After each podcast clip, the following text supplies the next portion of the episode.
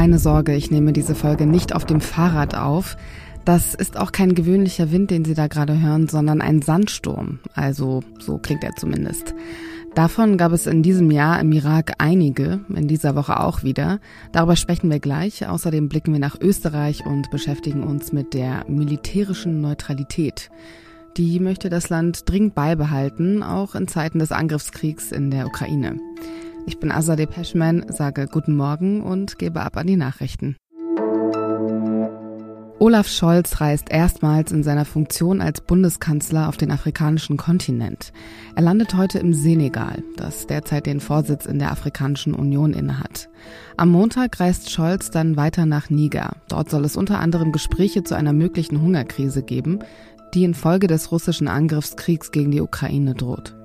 Und zum Abschluss der Reise geht es am Dienstag nach Südafrika. Begleitet wird der Bundeskanzler von einer Wirtschaftsdelegation, denn durch das vergleichsweise große Wirtschaftswachstum ist die Region auch ökonomisch interessant für Deutschland. An diesem Wochenende findet in Rostock der 25. Bundeskongress zur Aufarbeitung der SED-Diktatur und ihrer Folgen statt. In Podiumsgesprächen und Vorträgen soll es unter anderem darum gehen, wie die Gesellschaft abseits von finanzieller Entschädigung und juristischer Aufarbeitung mit den Narben und Wunden der Betroffenen umgehen kann. Denn trotz der umfangreichen Rehabilitation politisch Verfolgter durch das SED-Unrechtsbereinigungsgesetz von 1992 leiden viele von ihnen auch 30 Jahre später noch unter den psychischen Folgen der Diktatur. Redaktionsschluss für diesen Podcast ist 5 Uhr.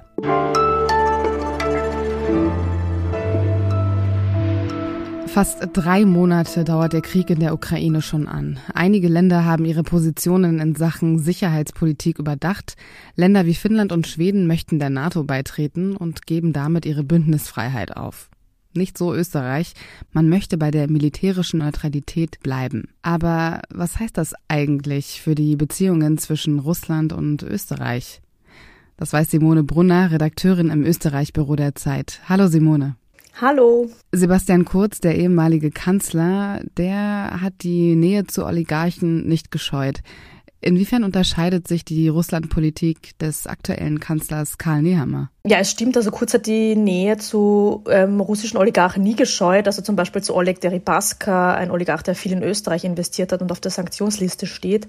Aber was also vielleicht noch wichtiger ist, er hat auch die Nähe zu Wladimir Putin nie gescheut.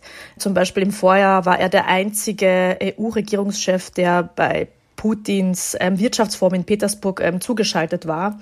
Aber das steht in einer österreichischen Tradition, dass österreichische Kanzler eigentlich die Nähe zu Wladimir Putin nie gescheut haben und das geht quer durch alle Parteien. Also zum Beispiel hat der SPÖ-Kanzler, also der, der Kanzler der Sozialdemokraten, auch Putin besucht, als, als er eigentlich eben international schon isoliert war. Und auf deine Frage also zum Kanzler Nehammer, der hat den Angriffskrieg ähm, der Russen also ganz klar verurteilt und hat sich also auch von der russischen Politik stark distanziert, also so stark wie das noch kein österreichischer Kanzler vor ihm getan hat. Aber er ist nach seinem Besuch in Kiew auch zu Putin gefahren. Das heißt also auch er steht in dieser Tradition Tradition der österreichischen Politik, dass man immer noch nach Dialog sucht, ähm, selbst mit einem Aggressor wie Putin. Und hat jetzt dieser Angriffskrieg in der Ukraine in Sachen Sicherheitspolitik etwas geändert? Also hat sich die österreichische Regierung da nochmal neu aufgestellt? Naja, also eigentlich nicht sehr. Das ist ja das Mantra also der, der österreichischen Politik, ist diese Neutralität. Das hat auch die Regierung aus ÖVP und Grünen noch einmal bekräftigt, also dass man an der Neutralität festhält, was natürlich auch daran liegt, dass die Neutralität in Österreich so wahnsinnig populär ist. Also es gibt Umfragen, wo nach 90 Prozent der Österreicher finden, die Neutralität sei wichtig bis sehr wichtig, selbst nach dem Ausbruch des Ukraine-Krieges. Also es gibt da eigentlich in Österreich überhaupt keine sicherheitspolitische Debatte darüber. Also man geht irgendwie so ein bisschen davon aus, als würde einen die Neutralität schützen. Aber warum ist das so? Also Ganz realistisch, so weit weg ist Österreich jetzt auch nicht von der Ukraine. Warum hält man da so sehr an der Neutralität fest?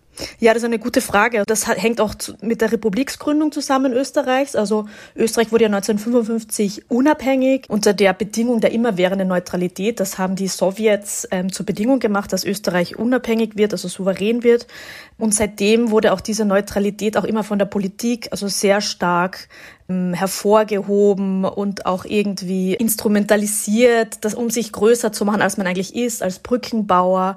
Also, und man hat sich da irgendwie sicher sicher gefühlt dadurch, obwohl auch die Frage ist, ob das immer so rational war, dass es durch die Neutralität also nie zu Konflikten zum Beispiel im Kalten Krieg gekommen ist. Also das ist schon so ein bisschen österreichische Folklore, diese Neutralität. Vielleicht ist ja auch ein Grund für diese militärische Neutralität die Abhängigkeit vom russischen Gas. Also in Deutschland versucht man ja gerade alternative Partner zu finden. Gerade wurde der Energiepakt zwischen Deutschland und Katar abgeschlossen.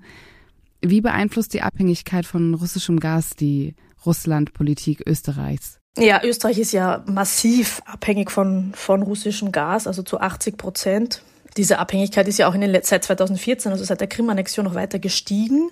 Aber es ist schon anders als in Deutschland, also wo ja jetzt wirklich händeringend nach Alternativen gesucht wird, wo LNG-Terminals gebaut werden, wo alternative Gasversorger gesucht werden. Ähm, das wird in Österreich schon ein bisschen versucht, aber nicht so sehr. Also das, das Maximale, was jetzt also die grüne Energieministerin gesagt hat, ist, dass Österreich von russischem Gas bis 2027 unabhängig werden kann und dass das einfach nicht so schnell geht, was natürlich auch irgendwo verständlich ist, aber trotzdem hat man irgendwie den Eindruck, dass man doch irgendwie einfach darauf hofft, dass es schon zu keinem Gasembargo oder zu keinem Gaslieferstopp kommen wird. Die ausführliche Analyse der österreichischen Außenpolitik können Sie in dem Artikel von Simone Brunner nachlesen. Ich verlinke ihn in den Show Notes. Vielen lieben Dank, Simone. Ja, danke, gerne.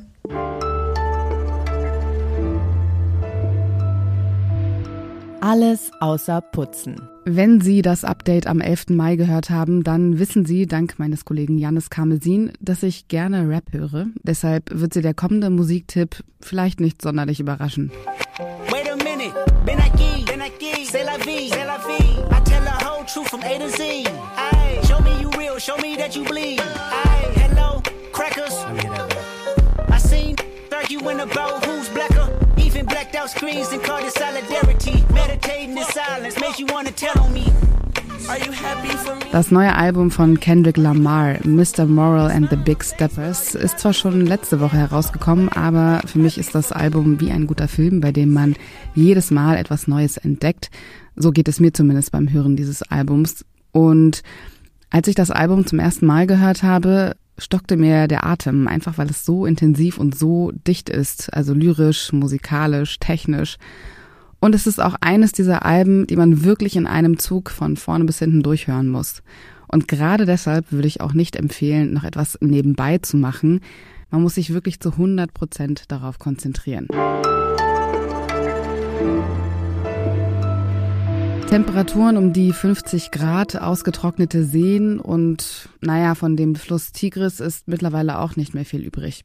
Die Rede ist vom Irak, wo die Klimakrise besonders stark zu spüren ist und es sieht jetzt auch nicht so aus, als würde sich das in den kommenden Jahren irgendwie ändern. In den letzten Tagen kamen jetzt auch noch heftige Sandstürme dazu und darüber spreche ich jetzt mit der Politikwissenschaftlerin Dastan Jassim, die gerade im Norden des Iraks in der Stadt Suleimania ist. Hallo Dastan. Hallo. Für viele, gerade in Europa, ist das vielleicht nicht so leicht vorstellbar, wie so ein richtiger Sandsturm aussieht. Wenn ich mir die Fotos anschaue, dann sieht das so aus, als würde sich so ein gelber Schleier über die Fotos legen. Ein bisschen so wie in den US-amerikanischen Serien, die im sogenannten Mittleren oder Nahen Osten spielen. Wie kann man sich das vorstellen im Alltag? Ja, also im Alltag ist das einfach so, dass jetzt vor allem bei den Sandstürmen, die wir die letzten Monate hatten. Also seit Anfang des Jahres sind es jetzt schon acht Stück gewesen, dass die zwei bis drei Tage gingen.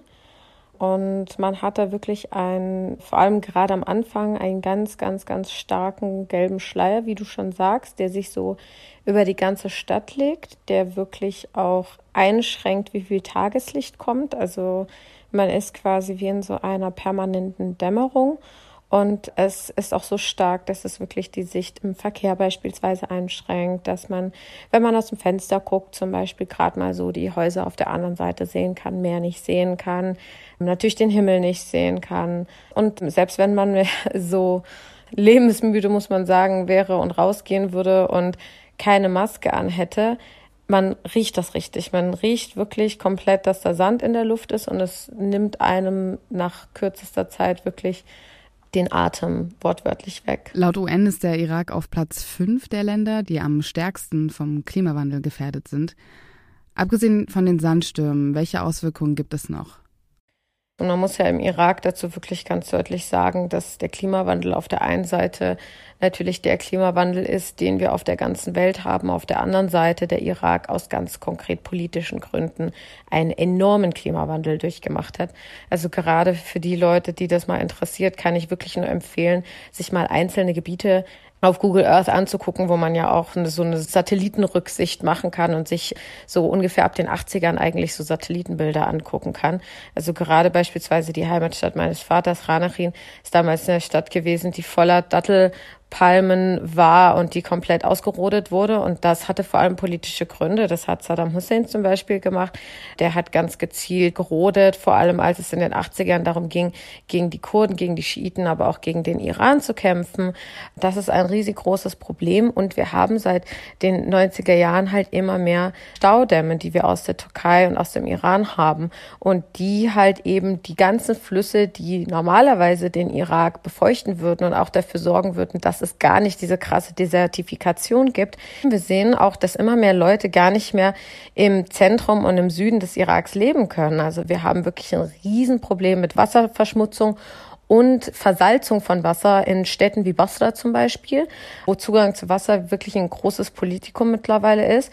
Wir haben auch mittlerweile das Phänomen beispielsweise, dass immer mehr Leute, gerade die, die besser betucht sind und die aus Bagdad oder aus anderen irakischen Städten kommen, in der Kurdistan-Region, in der autonomen Kurdistan-Region, in den großen Städten Zweitwohnungen kaufen, weil sie tatsächlich darauf planen, längerfristig nicht mehr in diesen Städten leben zu können, was natürlich enorme Konsequenzen für den bereits sehr, sehr umkämpften Immobilienmarkt in der Region hat. Und was wird von politischer Seite aus getan, um dagegen zu steuern? Naja, es gibt immer wieder mal einzelne Verhandlungen, aber man muss dazu sagen, diese Staudammprojekte, gerade die aus der Türkei und aus dem Iran, sind ja wirklich gigantische Projekte. Das sind Projekte, die seit 20, 30 Jahren laufen mehr als einzelne Verhandlungen und Lippenbekenntnisse gibt es da tatsächlich nicht. Und das ist ein ganz, ganz großes Problem. Man muss auch dazu sagen, da steht der Irak selbst gegen Giganten an, gerade wenn man sich das Thema Türkei und die Staudammprojekte des Südostanatolien-Projekts, dem GAP in der Türkei anschaut. Das sind Projekte, die seit Jahrzehnten von großen europäischen Firmen unterstützt werden, die da eine riesige Rückenstärkung bekommen.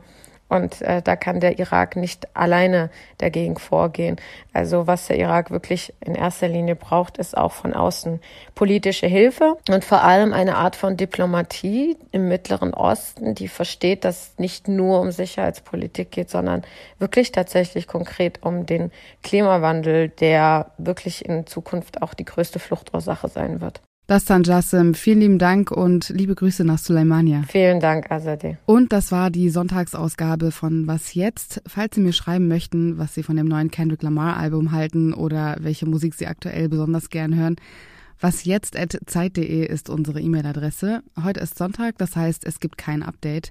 Die nächste Folge können Sie dann morgen früh hören, wieder mit mir, Azadeh Peschman. Bis dahin, einen schönen Sonntag.